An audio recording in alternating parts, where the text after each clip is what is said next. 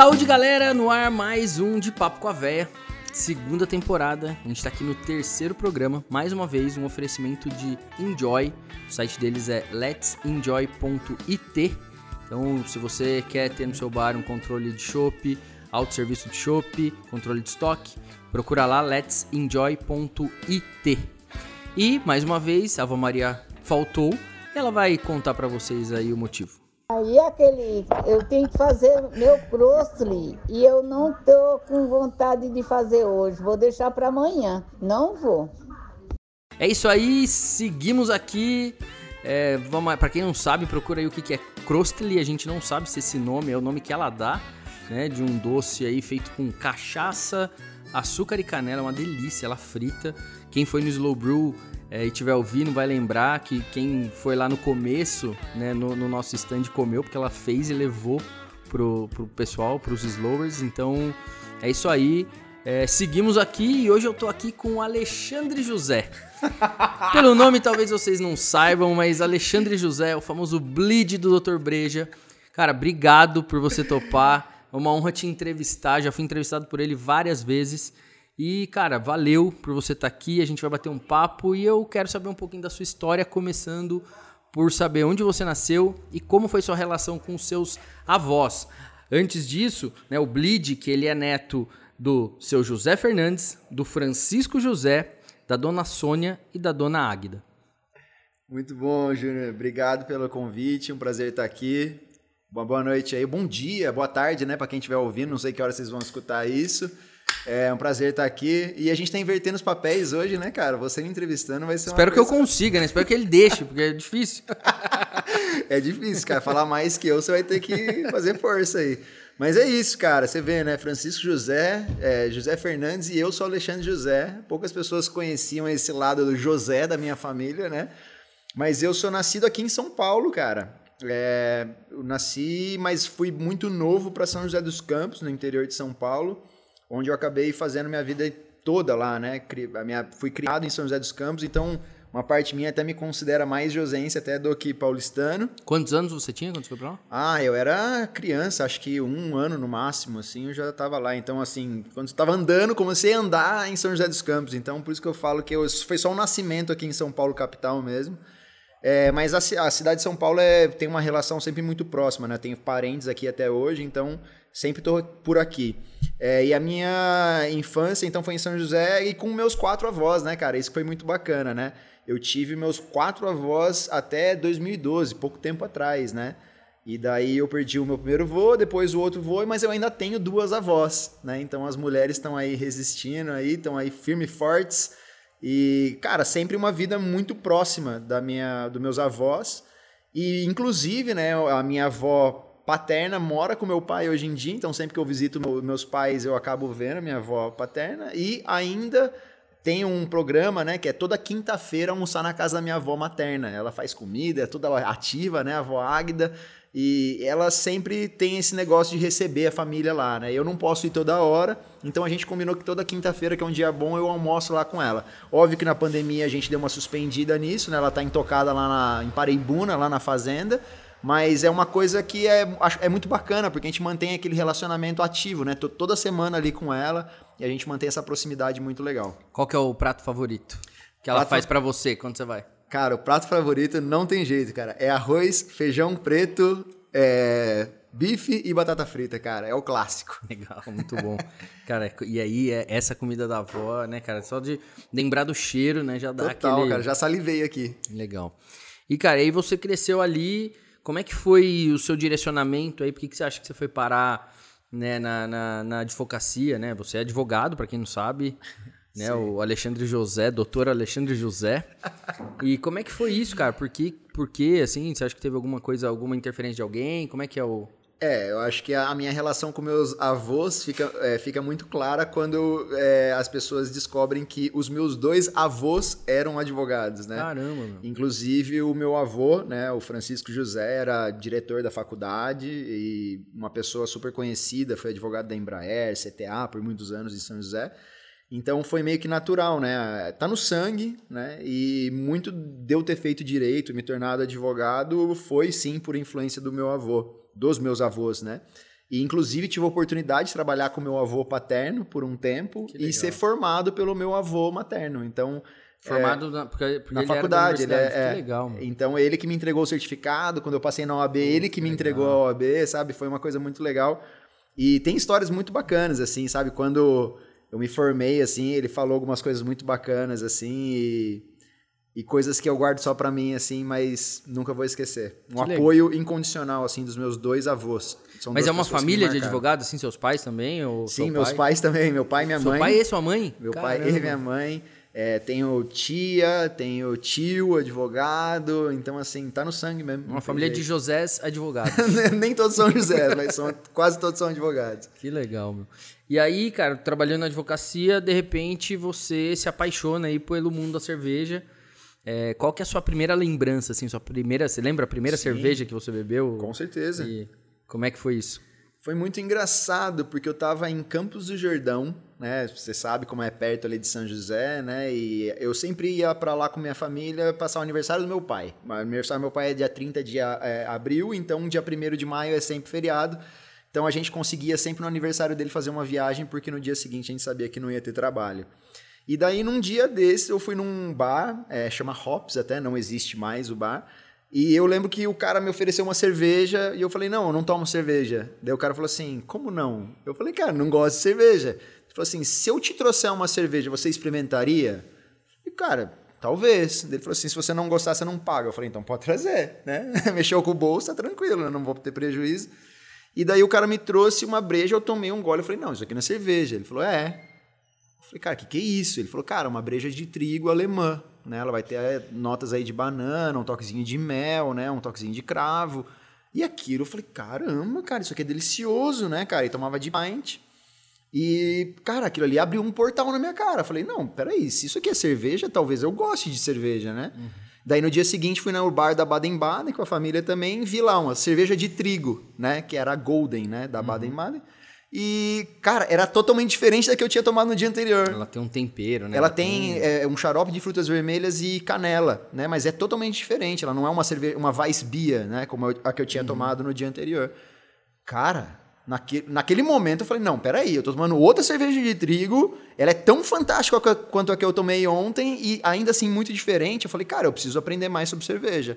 E daí, a partir de então, tudo que era rótulo diferente eu comecei a experimentar. Algumas gostava menos, algumas gostava mais, mas comecei a explorar. Até que em 2011, daí eu quis fazer o curso de sommelier de cerveja para entender mais sobre o que eu estava tomando. E aí, como é que foi, assim? O que, que você acha que no curso te fez despertar para de repente começar, né? Hoje você tem um trabalho dentro desse, desse mercado, um trabalho inclusive de formação, né? De pessoas e, e também de, acho que não só de formação, mas também de você informa muitas pessoas, né? Acho que você traz pessoas para esse mundo. Como é que foi aí essa, esse curso para você ter dado esse estalo aí? Como é que foi muito louco porque foi uma válvula de escape, né? Na verdade, tudo começou como uma válvula de escape. Porque eu, faculdade, né? Estão cinco anos ali estudando e tal, direito, lei, não sei o quê. Daí você sai da faculdade de direito, você não é nada, né? Você é um bacharel em direito. Daí para ser advogado, você tem que precisar passar na prova da OAB. Daí você faz a prova, aquele trauma, né? Que muita gente já. Só que, cara, eu dei a sorte de passar de primeira. Daí foi tudo muito rápido. Eu acabei já. Não, sorte não, né? Você estudou. Não, tudo bem, mas daí eu fiz a faculdade, daí passei na prova da OAB e fiquei meio tipo, e agora? Tipo, vou começar a advogar, eu preciso de uma especialidade, né? Eu ainda não me sentia capacitado para efetivamente estar tá ali atendendo, não sei o quê. Daí fui fazer uma especialização, né? Uma pós-graduação, fiz aqui no Mackenzie, Direito do Processo do Trabalho, e comecei a me especializar em Direito do Trabalho, e, e nisso atuando durante a semana e final de semana estudando. Na hora que acabou os dois anos da pós-graduação, cara, eu não aguentava mais estudar direito. E daí foi exatamente quando eu abri o, o curso de sommelier de cervejas no Senac. São José foi a primeira turma do estado a conseguir fechar, né? Primeiro foram as, a, foi a formação dos docentes, depois a primeira turma que fechou lá em São José por causa da Heineken e da Ambev, né? Que são grandes grupos que acabaram mandando é, profissionais para fazer a, aquele curso ali com a gente. E daí, em 2011, daí fui fazer o curso pra, tipo, ah, quero desestressar, então vou estudar alguma coisa que eu gosto, que já tomava bastante cerveja na época. E daí eu me apaixonei, cara. Eu abri um, tipo assim, um mundo novo na minha vida. Mas ainda não pensava em trabalhar com isso nem nada, né? Eu só curtia o mundo da cerveja.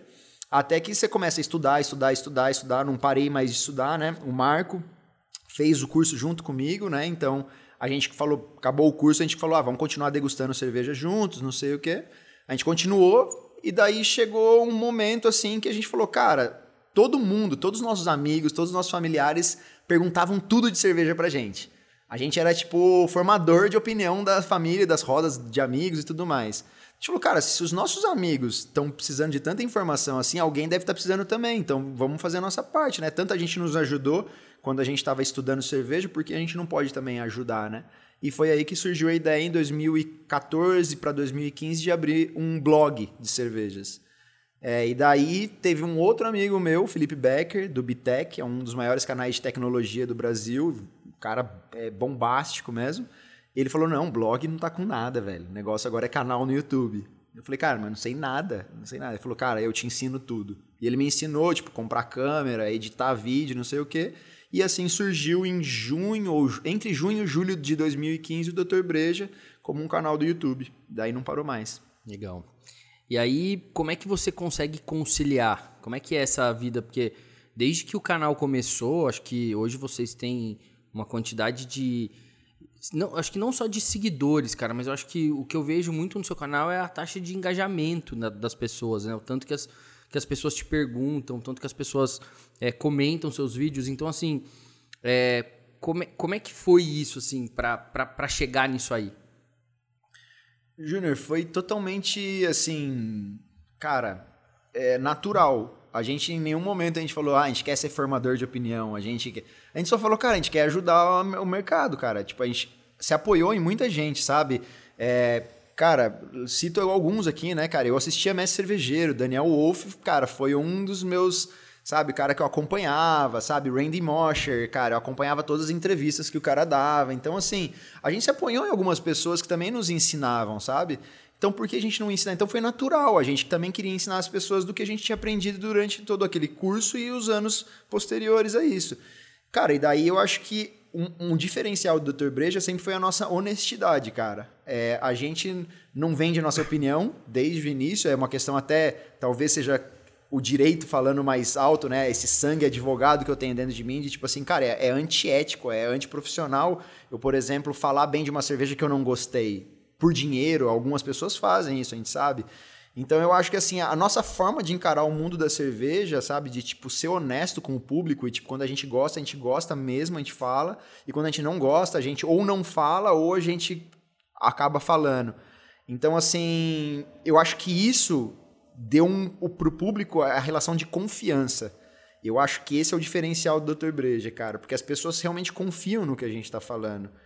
Então, acho que foi isso que transformou a gente no e, que e é como hoje, é que você cara. conseguiu conciliar até hoje, assim? Como é que é esse lance? Porque, pô, ah, eu, já, eu já te vi lá, né? Eu de, não consigo De conciliar. terno, então você sai do fórum e, e, assim, tem um trabalho, né, cara? Porque eu acho que mais do que, né, igual que a gente tá fazendo aqui, cara, é, é né, quando as pessoas estão assistindo, é, eu acho que é muito mais fácil para mim, por exemplo, estar tá aqui falando, né, do que editar, né, do que o trabalho que o Pedro, que o Ramon fazem aqui pra gente. É, e você faz tudo. Sim. E como é que você consegue, cara? Como é que é essa vida aí? Como é que você, como, como é que você se, é, se prepara ou se programa para isso? Eu não penso muito, eu só faço. Então, assim, eu acho que a, a, naturalidade do Dr. Breja é meio que consequência disso, né? Eu acho que talvez se eu pensasse muito não seria como é hoje, pelo menos. E é difícil, cara, porque quando, assim, pré-pandemia, né? Eu trabalhava no escritório das 8 às 7 e meia, de segunda, quarta e sexta.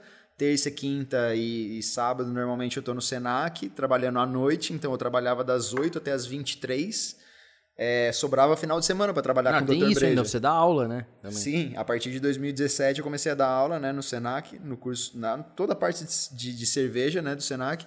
Então, assim, final de semana, cara. Era basicamente o tempo que eu tinha para fazer o Dr. Breja. E o Dr. Breja era basicamente fácil de fazer, porque é filmar a, o meu dia a dia cervejeiro. Então, os rótulos que eu quero experimentar, eu compro, eu, eu tomo no canal com uma câmera filmando e é isso aí. O trabalho maior realmente é editar.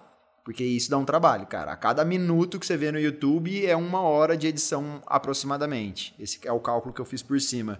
E daí esse é um momento que você tem que fazer muitas concessões, né, para conseguir manter o canal ativo. Por exemplo, tem dia que né, tem um almoço de família e você às vezes não consegue ficar com a sua família o dia inteiro porque você tem que editar um vídeo. Às vezes sua esposa está assistindo um Netflix no sofá e você abdica daquele momento com ela para editar um vídeo.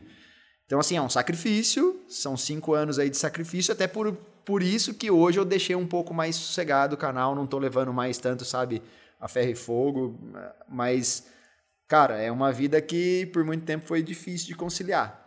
Hoje eu acho que eu levo mais numa boa, assim. E como é que foi essa transição aí do porque o Marco foi embora, né? Foi, foi morar fora e você assumiu e falou não, vamos embora e você continua fazendo o canal e e como é que foi aí fazer sozinho isso? Porque é mais difícil, né? Também. Cara, duas coisas acho que resumiria. Primeiro, triste, né? Porque muitas pessoas acham, né, que tipo, ah, o Bleed, né, tipo, tomou a frente e foda-se o Marco e o Langiani porra nenhuma, tá ligado? Pode falar palavrão aqui? Eu tô falando pode, palavrão pode. pra caramba, né? Desculpa, já falei, né? A gente, agora. Põe, um pi, a gente põe um pi depois, Beleza, se precisar. Desculpa, tá, galera? É que, meu, conversando, conversando com, com o Júnior, vocês não querem, queiram que eu fale formalmente, tá? A gente tá na mesa de boteco, literalmente. Pode falar, pode falar, não tem problema. Ah, é verdade. Mas, cara, é... O, o, o Marco Langiani eu queria do meu lado até hoje, cara. Entendeu? Assim, se eu pudesse escolher, cara, eu estaria no começo, estaria ainda rolando.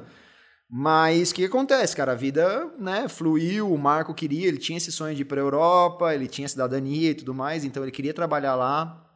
E hoje ele está realizando o sonho dele, né? Ele trabalha na maior cervejaria artesanal da Irlanda, é a Galway Bay, uma cervejaria famosíssima lá na Europa.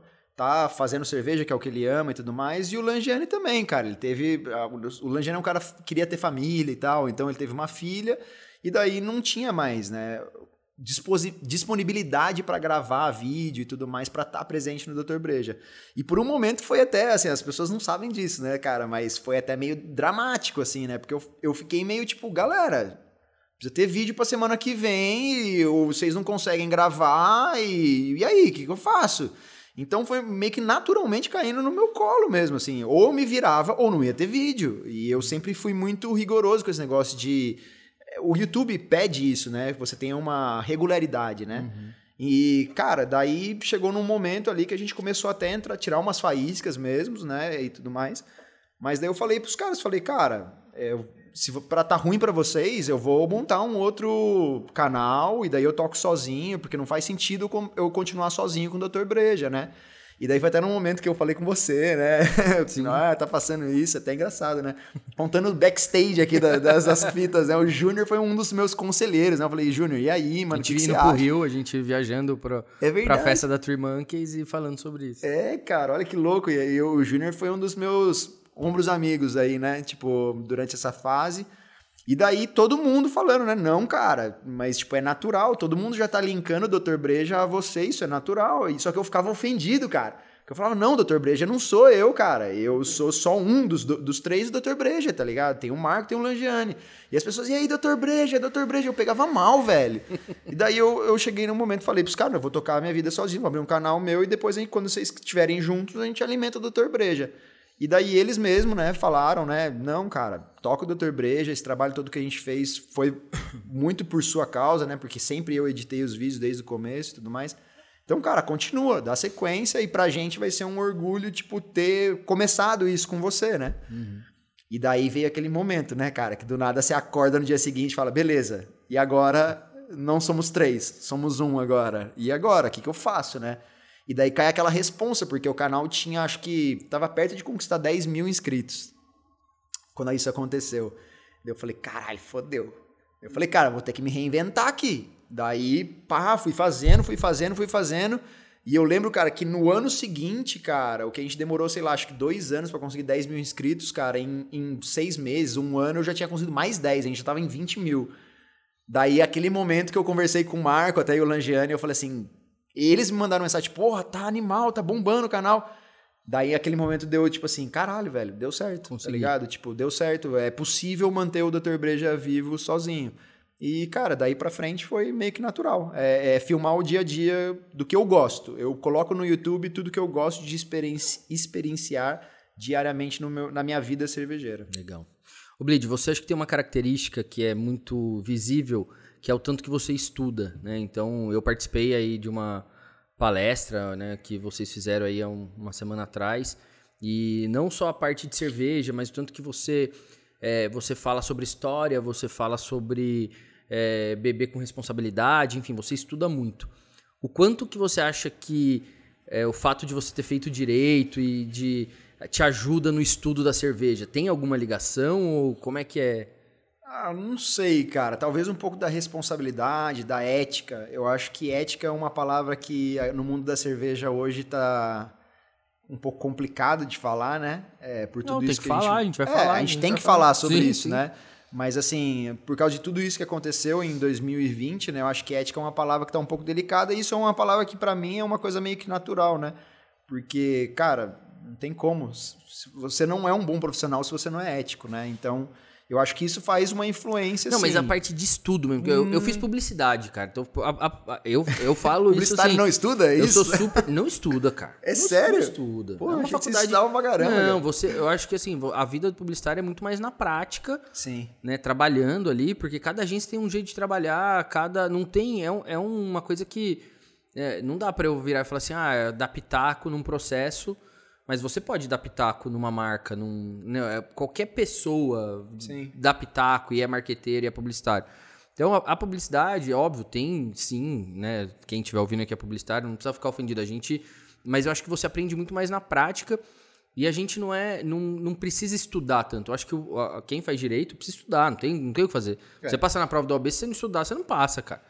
Né? É. Não, então, eu, eu, eu vejo muito isso, assim, cara. Eu vejo muita gente de TI e, e, eu acho que as pessoas que fizeram faculdades que precisam de estudo, né, de leitura, têm uma facilidade maior quando vai pro, pro universo da cerveja do que algumas outras profissões. Não sei se eu estou enganado, por isso Não, que eu tô te perguntando sabe que teve uma, cara, o Lucas teve uma vez que falou isso para mim, cara, o Domingues.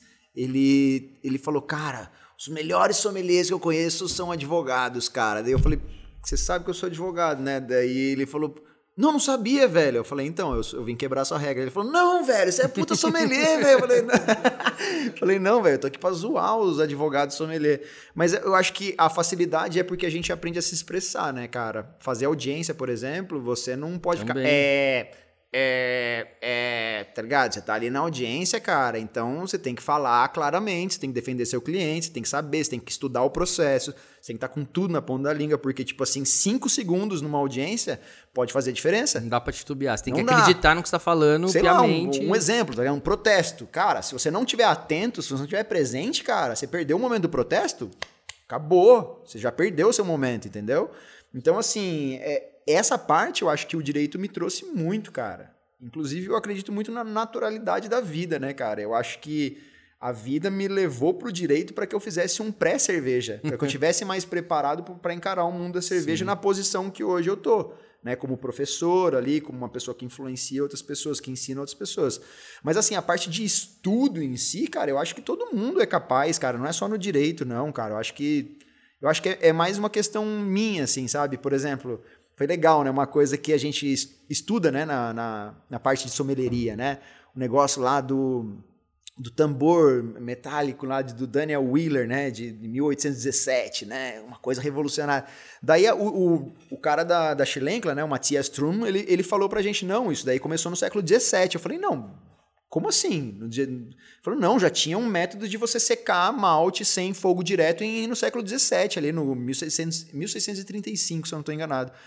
Cara, eu fui atrás da patente, tá ligado? Eu falei, mano, não, se existe, eu vou atrás, entendeu? Então, assim, é mais uma coisa pessoal, eu acho, entendeu? Não é, uhum. ah, é natural de quem fala. Eu acho que o negócio da sommelieria ajuda quem faz direito por causa disso da expressão, saber uhum. se falar, saber convencer as pessoas, né? Saber sustentar o seu, o seu ponto, o seu Sim. argumento. Isso ajuda. Mas a questão do direito, estudar assim, eu acho que é mais uma questão pessoal mesmo. E é, é você está falando, acho que é, é, tem uma similaridade, né? Porque você está vendendo né? Tanto no direito está vendendo um conceito baseado em referências, Uhum. em coisas que você estudou.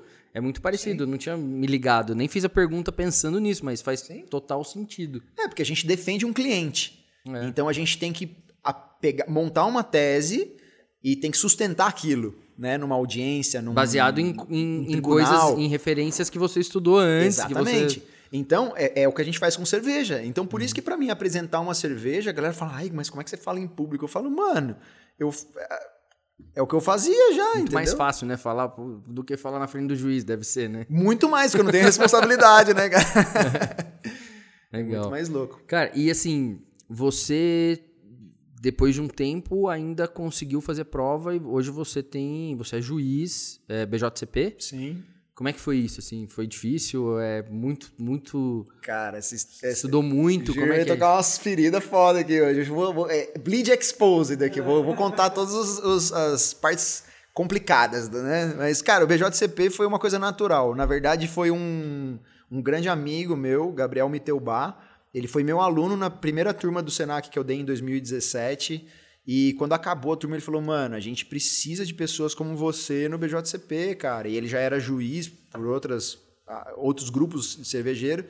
Eu falei, puta, cara, eu nunca pensei em ser juiz cervejeiro. Ele, não, mas você já julga cerveja, cara, já é o seu dia, tipo, velho, faz a prova. Eu vou trazer a prova pra São José, você não topa fazer? Eu falei, puta, sei lá, vamos fazer. Como é que é a prova, né? Ele falou, ah, a prova é mais ou menos assim, você faz online lá, uns prova de teste, não sei o quê. Eu falei, beleza. E depois? Ah, 150 reais pra você fazer a prova de degustação. Ah, 150 reais, velho. O máximo que eu vou perder, tipo, tom- 150 reais pra tomar umas brejas ainda. Eu falei, ah, é nóis, vamos lá, né? Daí eu falei, não, beleza, vou estudar, né? Só que naquela época, velho, eu tava dando aula e daí com direito rolando ainda, né? Eu tava nessa transição ainda. Daí eu falei, cara, não consegui estudar. Não li o BJCP. Vou ser bem honesto. E eu trabalho muito com o BA, né, cara? Porque eu sou sommelier nos cursos, trabalho com o Brewers Association.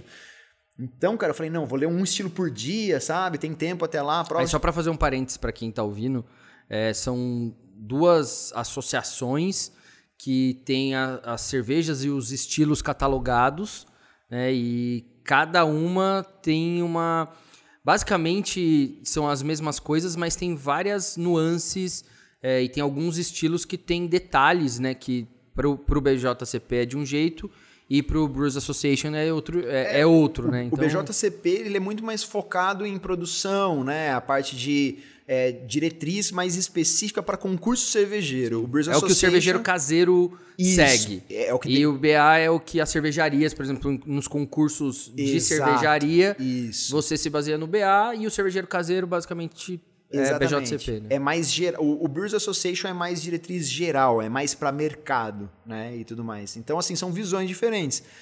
Mas desculpa, continua. Não, não, mas é só que assim, cara, é isso que é engraçado, né? Porque daí eu fui fazer a prova, cara. Eu lembro, eu tava um dia antes de fazer a prova, a prova ia ser no sábado de manhã, 9 horas da manhã. E daí eu tava sexta-feira, tipo, pilhadão, tipo, pilhadão, né? Tipo, aquele jeito, né? Tipo, pegando guia, né? né? Minha esposa chegou, ela falou assim, mano, o que você tá fazendo, velho?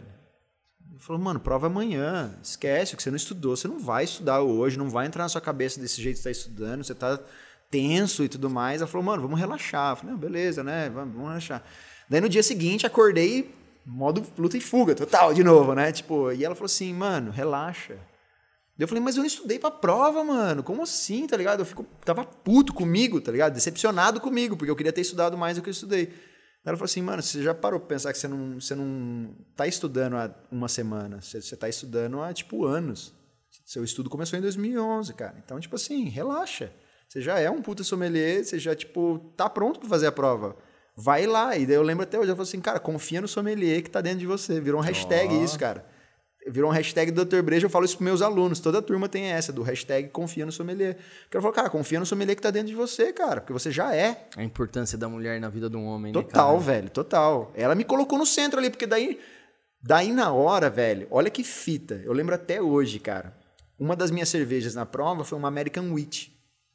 E eu lembro que eu peguei a breja e eu senti um azedo. Ela tem um toquezinho azedo do trigo, mas não chega a ser azedo, né? Tipo um lático assim, sabe? Peguei, senti, marquei na ficha, tá ligado? Daí eu falei assim, puta, não, será?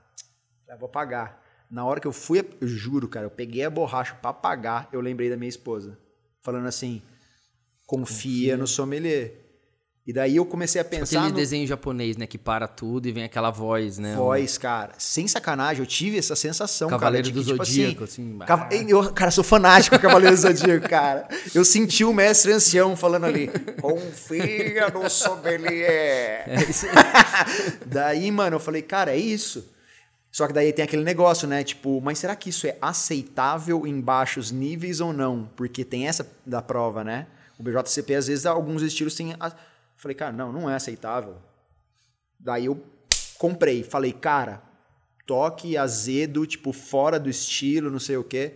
Mano, os caras, na hora que viram isso, a prova, aquela amostra tinha sido é, contaminada, né?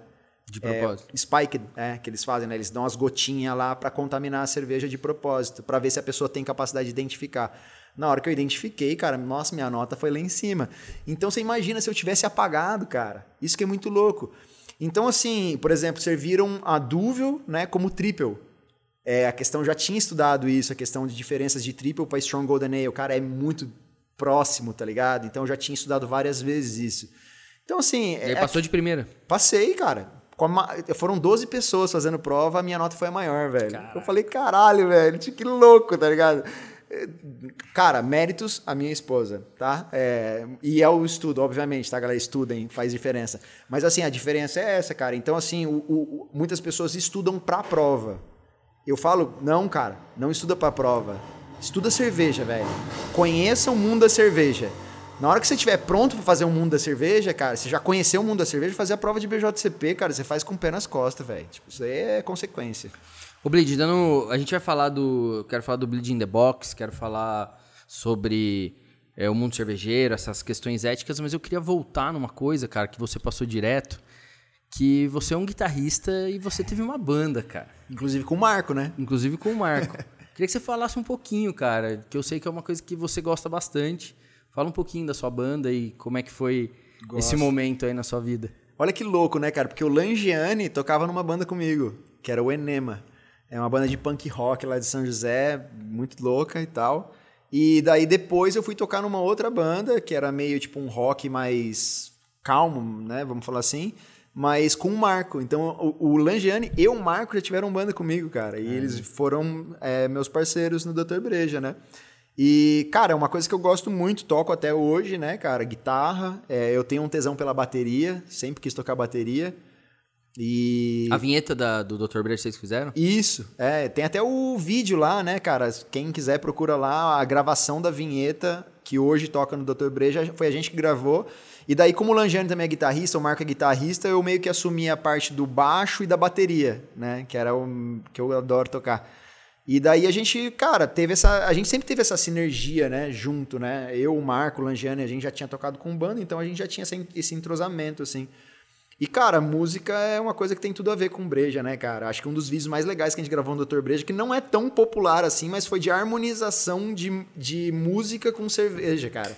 E poucas pessoas falam sobre isso, né? E a gente em 2017, 2018, a gente já tava falando sobre isso aqui no Brasil. Então, assim, cara, é, a música faz parte do meu dia a dia gostaria de, de ter tempo disponível para tomar breja, né? Para tomar breja, para tocar, tomar breja tocando com banda, mas hoje em dia, cara, se eu arrumar uma banda aí, tipo, eu não vou dormir daí. Agora né? eu descobri porque você gosta da Inconcert, né? Porque você sabe, né, a história da Inconcert. Sim, cara. Conta aí, cara. Eu acho ela, massa. Não, a Inconcert nasceu no, num show. É, a gente fez no Beer Market em Jundiaí, depois no Delirium, que harmonizava música com cerveja. Primeira parte do show era a comunicação era a Zen, né, que era a Hop Lager. A gente, a gente tinha duas cervejas. Para quem não sabe, a gente já fez é, ale, uma ale, né, comercialmente, que foi a, a Val Maria Baixinha Porreta. Então a, a, primeira parte do show era um jazz, harmonizando com a Hop Lager, e depois era um blues com R&B, com umas músicas, né, mais mais com uma puta banda, uma puta cantora, nossa, demais assim, que é a Babi Mendes.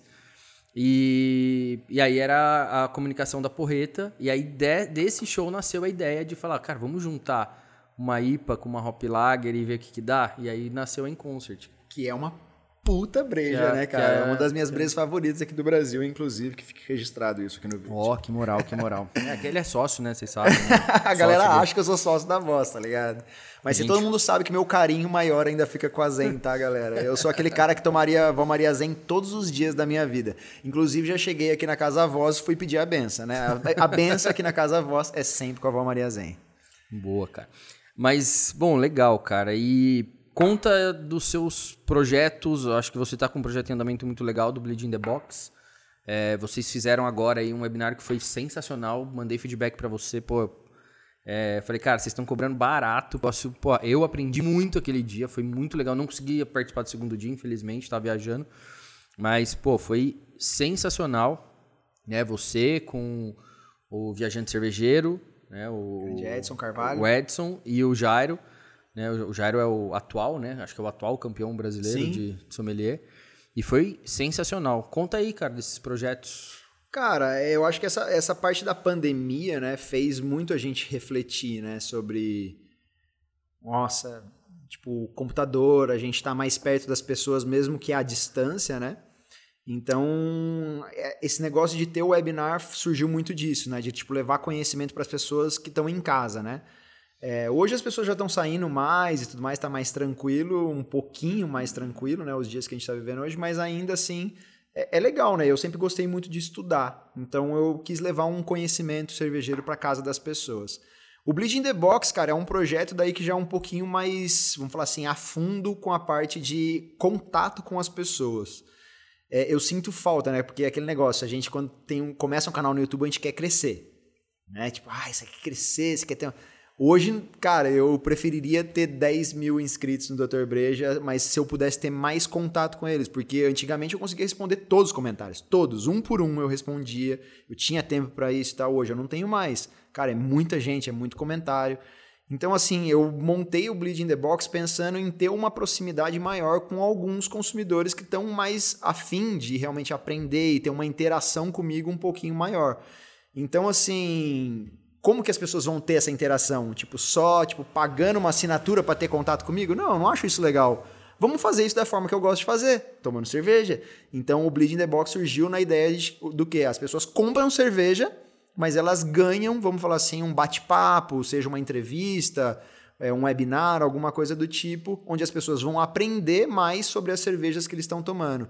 Eu sempre, como sommelier, cara, é, tive muito essa, essa questão de que quando você toma uma boa breja, uma boa breja é uma boa breja, não tem como. Eu entendo isso, as pessoas, não, ou a breja é boa ou é ruim, tudo bem. Só que quando você aprende, cara, você descobre tudo que está por trás da cerveja, o que, que o cervejeiro pensou para fazer aquela breja? Qual foi a ideia dele? Como é que ele fez? Qual foi o processo que ele utilizou para chegar naquele resultado? Quantas vezes ele tropeçou e caiu para chegar num resultado que ele levantasse e se orgulhasse, entendeu? Então o que eu quis sempre fazer com o Bleed in the Box é levar um pouco dessa história do por trás da cerveja para as pessoas.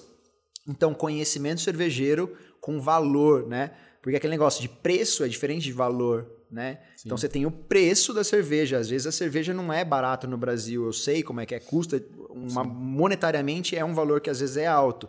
Mas e o valor daquilo, entendeu? Quanto que a pessoa ralou, entendeu? Será que o cara conhece a tua história uhum. quando ele toma uma voz? Será que ele pensa nessa história? Todos os tombos que você tomou, todas as receitas que você errou, tá ligado? Então, com o Bleed in the Box, eu tento mostrar um pouco desse lado mais humano por trás da cerveja, para mostrar que você não tá bebendo só um líquido, não é só uma cerveja. O que você tá bebendo é um resultado. É um pacote ali, né? Isso, é um resultado de muita coisa que tá por trás da cerveja, cara. Legal, mano. E que mais? Que mais que tá por vir aí? Tem mais coisa que você pode falar aí de novidades? Ah, você queira falar ou não, tem, tem alguns projetos aí ainda que não dá para revelar, porque eu não sei se eu vou conseguir con concretizar, né? Daí é Melhor não prometer, É, né? daí você promete, não tem tempo para fazer, daí fica complicado. Mas tem bastante coisa, cara. O Bleed in the Box foi uma coisa que eu fiz assim, tipo, rapidamente, com o Rick lá da Bros Beer no Rio. É, e daí a gente, teoricamente, falou que ia fazer cinco, daí tipo, a galera começou a gostar. Hoje em dia a gente parou e a galera tá pedindo. Então eu tô tentando trazer uma questão mais de experiência local. Uhum. É, eu ainda espero que a gente possa fazer uma coisa nacional ainda para o futuro. A minha intenção é sempre ser nacional para as pessoas de longe também terem acesso a esse tipo de conteúdo, mas hoje o que está dando para fazer é, é, é, o próximo, né? Então a gente mesmo faz a logística, a gente faz a venda, faz tudo e, e fazer isso, levar essa experiência cervejeira para casa das pessoas. Legal. Bom, 2020 foi um ano muito maluco na vida, né? Acho que de 99% das pessoas no mundo, né? Não só no Brasil, é, em vários mercados. Mas eu acho que na cerveja, além de toda essa, essa maluquice que a gente está passando por conta da pandemia, a gente passou por alguns eventos, é, alguns eventos mesmo, muito polêmicos. Enfim, nós fomos matéria de Jornal Nacional durante muito tempo. Eu falo nós, o mercado, né? E a gente está incluído nisso. A gente foi matéria de Fantástico, né? A gente foi é, foi muito falado é, negativamente. Queria que você falasse um pouquinho é, sobre isso, cara. É, qual que é a sua visão em cima de tudo isso?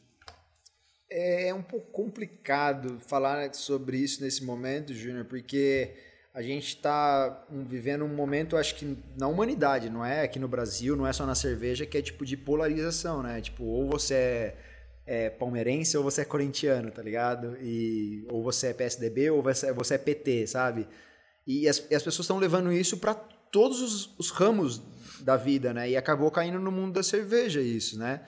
Então a gente, eu acho que eu, eu me sentiria mais confortável em falar sobre essas polêmicas se a gente pudesse concordar em discordar mais do que a gente está concordando em discordar hoje em dia na sociedade. Uhum. Mas o que eu penso é que assim foi um baque porque a gente estava num crescimento, numa ascendente, né? Eu acho que o público cervejeiro estava crescendo e isso dá uma baleada, obviamente, tá ligado? Mas o que eu sempre falei desde o início do Dr. Breja, e eu acho que se aplica novamente ao mundo da cerveja, é da mesma forma que lá atrás, quando eu comecei o Dr. Breja, algumas pessoas olhavam e falavam assim: ah, é aqueles mendigos da cerveja. Tipo, porque sim, tem gente que cria canal no YouTube, tem gente que cria Instagram para ficar famosinho na cerveja e ganhar cerveja de graça. Esse não é o que. Isso não é o que motivou o Dr. Breja porque até hoje eu gasto muito mais do que eu recebo. Uhum. Mas é aquele negócio. É, a galera generalizava, entendeu? Por causa de meia dúzia que eram os mendigos da cerveja, na verdade, vamos falar assim, fantasiados de influencers cervejeiros, é, todo mundo pagava. E daí começava aquela brincadeira, né? toda, né? De tipo, ah, influ é, beer influencer paga dobrado, não sei o quê. Eu falava, beleza, cobra dobrado, aí eu pago, velho, não tem problema nenhum. Tô dando dinheiro pra cerveja artesanal, pra mim eu pago dobrado. Te jogam num, num balaio com um monte de gente, né? É, do tipo, como se eu ficasse esmolando cerveja, sabe? Se eu ficasse pedindo provinha nos bar, não, velho, tipo, sabe? É, então, assim, da mesma forma que acontece que aconteceu lá atrás com os influenciadores, de pegar todo mundo e jogar no mesmo saco por causa de meia dúzia de pessoas que faziam cambalacho e besteira e presepada no mercado cervejeiro, da mesma forma aconteceu agora, entendeu? É, chegou num ponto que eu tava meio, tipo assim, eu sou homem, eu sou branco, eu sou hétero, tipo, caramba, eu, eu automaticamente eu sou racista, eu sou homofóbico. Não, cara. Tipo, não, tá ligado? Não, as pessoas precisam tomar consciência de que não, não é assim, tá ligado? Uhum. É, eu posso ser homem, hétero e, e, e, e, branco e ainda assim não ser racista, não ser homofóbico, não ser machista. Então, assim, eu acho que a gente tá vendo uma, uma era que é complicado, sabe? De tipo, mano, parem, galera. Se eu posso fazer um pedido, assim, de coração para vocês, é parem de generalizar, entendeu? Porque o que eu mais vi foi uma série de influenciadores, tipo, tacando mais merda no ventilador, entendeu? Em lugar de colocar paz eu acho que assim, ah, racismo, machismo, homofobia, cara, a gente tem que falar mais de união, de parceria, sabe? De tipo amizade, cara. É isso. É... Até, até hoje, cara, não foi com mais guerra que a gente conseguiu contornar uma guerra. Uhum. Você não tem como fazer, tipo, amizade guerreando. Tipo, não, mano. Então, assim, Algumas pessoas falaram: ah, mas você vai continuar andando com aquela pessoa que estava envolvida naquele escândalo, não sei o quê? Vou, velho. Lógico que eu vou. Por que não? Primeiro porque tem algumas que nem foram racistas, machistas. É isso daí quem vai decidir é o judiciário. Eu, eu como advogado, eu vou esperar uma sentença condenatória de racismo ou homofobia para depois me pronunciar a respeito disso. Mas mais do que isso, mesmo se forem pessoas que forem é, consideradas racistas, homofóbicas, nesse momento eu não vou largar a pessoa largada na rua, eu vou esticar a mão para ela. Se efetivamente forem racistas e homofóbicas, esse é um momento que elas mais precisam de um bom amigo para falar assim, cara, o mundo não é assim. Você pode ser uma pessoa melhor. Então, tipo assim, é, eu, eu acho que o que mais fizeram nesse momento foi tentar curar feridas com mais guerra. Eu não acredito nisso. Eu não acredito nisso. Eu, eu prefiro visualizar o mundo da cerveja como um lugar bacana, de amizade e união. E eu sei que vai ter umas laranja podre no meio. Mas eu, eu confio que as laranjas podres vão cair e vão sair fora naturalmente. É, eu acho que o mundo da cerveja é algo muito mais bonito, mais belo do que as pessoas plantaram em 2020. Cara, eu, eu acho que assim. Eu, eu o que mais me choca é quando as pessoas é, se metem em assuntos que podem ser polêmicos, mas que não interferem na vida delas e elas querem julgar. Então eu acho que eu acho que isso é, é muito chocante, assim. Você fala, cara, por que, que essa pessoa está agredindo uma cervejaria que tem um, um- que faz cerveja para um certo tipo de público? Assim, o que, que isso influencia na sua vida? Enfim, então eu vejo muita gente cuidando da vida do próximo, mesmo que isso não não afete essa pessoa, né? Então isso eu fico um pouco chateado. É, eu acho que é, tem coisas que precisam de fato mudar mesmo, né? Tem que mudar. Agora, uma coisa que eu sinto falta é da gente, e aí quando eu falo a gente, eu falo eu, vai, vou falar de mim, por- porque eu, em um dos episódios, eu falei aqui, ó, eu sou machista, é, e eu tomo cuidado, eu acordo todos os dias pra me podando pra como que eu não vou praticar o machismo. E eu acho que a gente deveria falar mais sobre isso, só que eu fui muito criticado, e eu vou ser criticado de novo porque eu tô, tô voltando nesse assunto. E assim, o, o, o ponto pra mim é, cara, assim, eu sou fruto de uma sociedade que sim, eu sou e eu tenho que, que tomar cuidado. E a gente tem que tomar cuidado. É- Essa é a minha opinião, sabe? A gente tem é, que tomar esse cuidado, porque sim, cara, a gente vive num mundo que é mais fácil pra gente, cara. É mais fácil. Só que quando, eh, né, aí eu, aí eu volto ao seu ponto. Quando a gente começa a ser atacado, né, por mesmo, eu, eu tô aqui e aí eu tô sendo atacado, eu falo, cara, mas assim, vocês estão me entendendo? Eu, eu, eu, eu sou machista, sou, cara, não adianta. Mas eu pratico, eu tento o tempo inteiro não praticar o machismo. Porque eu quero mudar, eu, eu, eu, eu acho que eu já evolui muito, cara. Eu tenho uma esposa que, que me ajuda nisso, nesse sentido. É, e eu vejo poucas pessoas falando disso, sabe? De, Mas, cara, eu, me permita, assim, é, a gente pode concordar em discordar aqui. Com você eu sei que isso é possível. Claro. Mas, tipo assim, é, cara, eu não acho que você é machista. Eu acho que você, talvez, assim como eu, você ainda tem resquícios do machismo, tipo, naturais. Mas você não é, porque a partir do momento que você mas quer não mudar... pode mais ser natural. Então, mas do- eu sei, e eu também, eu concordo com você, mas assim, a partir do momento que você já tem essa consciência, isso já é prova de que você não é machista, você tá entendendo? Sim. E, e é, por exemplo, uma Não. coisa que eu, eu, me- eu me. Cara, eu nunca tinha. Júnior, deixa eu te contar, cara. Eu nunca tinha pensado nisso. Mas teve uma vez, cara, que eu falei assim: ah, não sei o que, humor negro. E daí uma pessoa veio falar assim: você já parou pra pensar de onde surgiu essa expressão? E eu falei assim: não, humor negro. Então, é, o humor de mau gosto vem. Então, mau gosto negro. Eu falei: caraca, é sério? Então, assim, você vai falar assim, eu. Ah, mas o Bleach é racista. Óbvio que não, velho. Óbvio que não. A questão é, a gente cresceu com isso e achando que expressões como essa são normais. Então eu concordo com você, não são normais. A partir do momento que me falaram isso, me, me trouxeram essa consciência, eu passei a me policiar e mudar, vamos falar assim, é tratar como um humor de mau gosto mesmo, sabe? Não utilizar expressões como essa. Então, assim, isso eu, eu acho que assim. Ah, mas se eu soltar, às vezes, sei lá, um, um humor negro, isso quer dizer que eu sou racista? Não, quer dizer que eu ainda tenho resquícios dessa sociedade racista no meu sangue, na minha expressão, na minha naturalidade. Mas falar que eu sou racista por utilizar uma expressão dessa, eu acho que é forçar a barra, você tá entendendo? Porque racismo é crime, é coisa séria. Então você acusar uma pessoa de racismo é, é muito grave.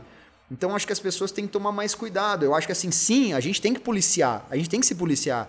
O- sabe, expressões como né, humor negro não podem mais ser utilizadas na sociedade, não é legal.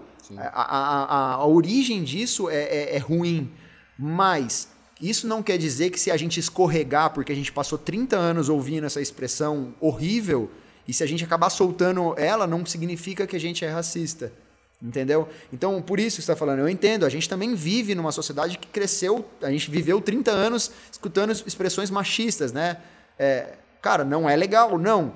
Não, eu nem, Mas- eu nem acho que a gente cresceu escutando. Eu acho que, eu acho que a sociedade é muito, muito, sim, ainda muito é ainda. muito. Sim. E a gente sim tem que falar sobre isso. Eu acho que o, ma- o- o- a minha maior crítica às pessoas que, que de certa forma, é, levantam essas bandeiras é quando alguém quer mudar e alguém, igual eu fiz, cara, eu fiz isso. Eu falei aqui, cara, eu sou machista. Cara, eu tomei um monte de porrada de um monte de gente. Aí eu falo, cara, beleza, vou fazer o quê? Eu tô aqui falando, eu estou, eu tento todo dia melhorar, eu não pratico, eu tento não praticar. Mas o negócio ainda vive dentro de mim. Sim. É, assim como o racismo, eu acho que pra- da mesma coisa pra mim, assim. É, sim, cara, sou branco, sou hétero, sou privilegiado, tenho consciência disso pra caramba. E eu tento falar sobre isso, expor isso, e ir atrás e entender, cara, assim, converso com muita gente pra eu tentar melhorar. Então eu acho Sim. que eu acho que o, o- o ponto é esse, assim, nós precisamos tentar melhorar e a gente tem sim que é, a gente tem que ficar atento e a gente tem que é, tentar tratar os assuntos de maneira que a gente vai melhorar. É isso que você Sim, falou, pô, se uma é pessoa isso. passou por isso, cara, vamos tentar falar com ele e falar, cara, ó, você estava errado por causa disso, disso, daquilo. Né, Então, o, mas o aí não- cancelamento, o cancelamento Isso, é isso. é uma coisa que eu acho que muitas, gra- 90% das vezes, ele tem o efeito reverso. Sim, é o que eu falei, não, não, Então- se faz, é, não se faz amizade com mais guerra, Não, cara. não, não, mas eu acho que o efeito reverso é o seguinte: às vezes um assunto que deveria ser tratado no âmbito jurídico, Sim. ele vai para o cancelamento e ele acaba contribuindo para a pessoa que errou. Sim, Porque, por exemplo, eu fiquei, eu, eu passei a conhecer um monte de cervejeira e de cervejaria que eu nunca tinha ouvido falar. Então, assim, este cancelamento, será que foi ruim para a pessoa que praticou a Eu acho coisa? que foi, eu acho não, não, que não. foi. Mas será que Acho foi que tão ruim assim? Porque a pessoa também foi mais falada. Então, assim, eu acho que tem um cuidado que a gente deveria tomar no- no- nesse sentido de, cara, por que não é, tratar as coisas né, de, de uma maneira que a gente, onde a gente quer chegar? Esse é meu ponto. Toda vez que, que eu acho que a gente vai tomar uma atitude, é que, que essa atitude que você vai tomar vai melhorar o mundo? Ou vai simplesmente lacrar? é, Né? Então, assim, qual que é. Assim, foi o que mais aconteceu, né? então, é isso. Então, assim, beleza. like. Eu acho assim, cara, o negócio é gravíssimo. Tem que, eu acho que tudo que aconteceu, beleza. As pessoas né, que foram prejudicadas tinham que falar. Agora, assim, quando eu vou tomar uma atitude, eu falo, cara, essa atitude que eu vou tomar, ela vai melhorar ou vai ser simplesmente porque eu vou ganhar like? E é isso que eu, que eu discuto com muita gente que eu vi, né, faz, falando e falando, cara, beleza, mas isso que você fez melhorou? Vai ajudar a melhorar? Não vai ajudar nada. Ou simplesmente você ganhou um monte de like, um monte de gente batendo nas suas costas falando, é isso aí. É a cultura do ego, é? Júnior. É a galera que quer aplauso e não quer resolver a situação. Não quer. A galera quer, tipo assim, falar, ah, eu não, eu não sou. Eu não sou, eu fiz a minha parte. Não, velho. Não, a galera me cobrou. A galera me cobrou. Você não vai se posicionar? Eu falei, não, não tem que posicionar. O, o, o trabalho que eu faço de, tipo assim, não ser racista, não ser homofóbico, não ser machista e, tipo, ir contra isso, eu faço no dia a dia. Eu tô fazendo isso há cinco anos, mano. Você vai me cobrar que eu faça isso por causa de um post? Vai ex- eximir todos os cinco anos de carreira do Dr. Breja? Para, velho. Para, tá ligado? Eu não tenho que me manifestar agora. Eu tô há cinco anos me manifestando. Sim. Entendeu? E, cara, e sabe que uma coisa que é muito louca, Júnior, disso daí, é, em, acho que foi em 2017, 2018, eu levei a Fernanda Fregonese no canal, cara, pra falar sobre um projeto lindo, cara, o projeto Ela, que elas faziam uma breja, aí a grana ia, é, do lucro ia pra uma instituição lá que ajuda mulheres que, sof- é, que sofreram, é, sofreram é, agressão de homens, não sei o que e tudo mais. Eu chamei ela pra falar sobre isso no Dr. Breja. Cara, foi ali que eu, eu entendi o machismo no mundo cervejeiro. Sim. Porque, cara, eu, eu não eu sou homem, eu não, não vejo isso, eu não sinto isso. Daí eu chamei ela e a gente conversou sobre isso. Mano, Tomou porrada pra todo lado. tomei porrada. Tanto de- foi o vídeo recordista de dislike no Dr. Breja. A galera comentando assim, tipo, ah, o Dr. Breja vai ser isso agora? De tipo, discussão de mimimi. E eu, tipo assim, mano, chegou no ponto que a Fernanda Fregonese me ligou. Não me ligou, mandou mensagem falando assim: Bleed, se você tirar o vídeo do ar, eu entendo. Pode tirar. Falei, não, mano. Agora que eu vou deixar Lógico. mesmo. Eu quero que os machistas saiam xingando o Dr. Breja. Porque daí eu só ia assim, ó, bloquear do canal, bloquear do canal, bloquear. Bloqueio, cara. Foi o vídeo que eu mais bloqueei, gente, do Dr. Breja. Porque eu não quero, cara. Sim. Esse público eu não quero. Tá entendendo? Então, tipo assim, foi bom pra mim. Mas uma coisa foi, cara, aquilo ali foi, tipo, abrir uma- um portal na minha frente. Porque, cara, a gente não sente machismo. Sim. A gente não sente na pele o que elas cara. sentem. Ali naquele vídeo, Não, eu mas- senti, eu diria que um décimo do que é elas sentem diariamente. Mas eu acho que é a mesma coisa do racismo, cara. A gente tem que, que ter essa consciência, cara, porque é, é isso, a gente não sente, cara, o racismo, a gente não sente o, o machismo. Então, eu acho que sim, é, né, quando fala de lugar de fala tal, eu, toda vez que, que surge o assunto aqui, eu falo sobre isso e eu me, e eu me posiciono. Eu, eu tenho, assim, ah, eu tenho lugar de fala nisso? Não. Mas eu quero trazer esse assunto porque eu acho que as pessoas deveriam discutir, porque é um problema. É um problema. Então, se a gente falar mais e tentar e falar, igual a gente está falando aqui, da- de uma maneira construtiva, de uma maneira que a gente pense assim, cara, como que isso melhora? Como que a gente pode fazer para isso Eu melhorar? é, é isso. Esse é, É o isso, discurso. esse é o Se você ponto. vier com um papo de tipo assim, não, a gente pode fazer isso pra melhorar, pra agregar, eu tô dentro do barco. É isso. Agora, se for pra ganhar likes e tipo pra lacrar, velho, não, não contem comigo nessa e eu tô fora, É isso velho. aí. O negócio é a gente Mas, bom, muita, fazer muita, muita polêmica, já vamos ter é, pessoas né, me criticando, te criticando, então vamos, vamos seguir aqui. Cara, obrigado. Não sei se tem mais alguma coisa aí que você queira Não, não, colocar. tudo Acho que eu passei aí por tudo que eu tinha é, programado. é, não anotei nada. Olha. Fui, fui de cabeça aqui. Tá ficando profissional esse É, menino. Mas assim, obrigado mesmo, cara. Assim, acho que você é um cara que você sabe quanto eu te admiro, quanto eu admiro o teu trabalho, admiro o que você faz pro mercado, que eu acho que é o mais importante de tudo, né? O seu carisma, o jeito que você fala, é, o, tanto que as pessoas interagem, né? Então, é, o quanto a voz é, é grata por tudo que você faz, né? Por, por as pessoas acharem que eu te pago ou que você é meu sócio. Mas, cara, é isso. Obrigadão por você ter topado. É, e foi muito legal te entrevistar, pô, depois de Obrigado. várias entrevistas. É, e é isso aí, cara. Obrigadão mesmo. Eu que agradeço, Júnior. Tudo correu bem, cara. Parabéns pela entrevista. Você tá se mostrando um ótimo apresentador de podcasts. Como, como cervejeiro, eu tô um ótimo apresentador.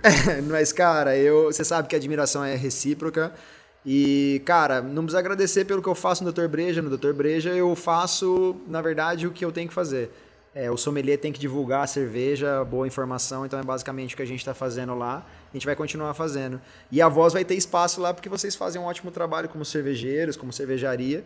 Então, assim, eu que tenho que te agradecer por colocar cervejas que também trazem pessoas é, pro mundo do cervejeiro. Então é isso. Tamo Legal. junto. Contem sempre comigo. E quem não segue lá, segue a gente no Instagram e no YouTube lá, Doutor Breja. Isso aí. É, Dr. Breja é, no YouTube. Instagram tem também? Tem ou- Instagram, arroba Doutor Breja. Arroba Dr. Dr. Breja. É, se você viu ou se você escutou até aqui, é, muito obrigado.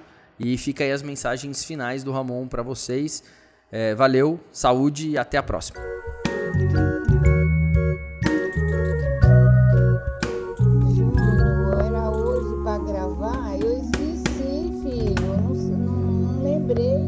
Esse podcast foi apresentado por Júnior Botura, neto da Vó Maria e fundador da Cerveja Voz, com participação especial do Bleed, o Alexandre Bleed, do canal e do blog Doutor Breja. Produzido e editado por RP Podcasts, com assistência de produção de Pedro Pontes. Muito obrigado por ter ouvido esse episódio até aqui, e se você gostou, recomende a gente para algum amigo que você acredite que vai gostar também. Siga a Cerveja Voz nas redes sociais, arroba Cerveja Voz no Instagram e barra Cerveja Voz no Facebook e no Spotify de Papo com a Véia. Se você deseja comprar qualquer um dos nossos produtos, entre em avozencasa.com.br. Muito obrigado, saúde e até a próxima.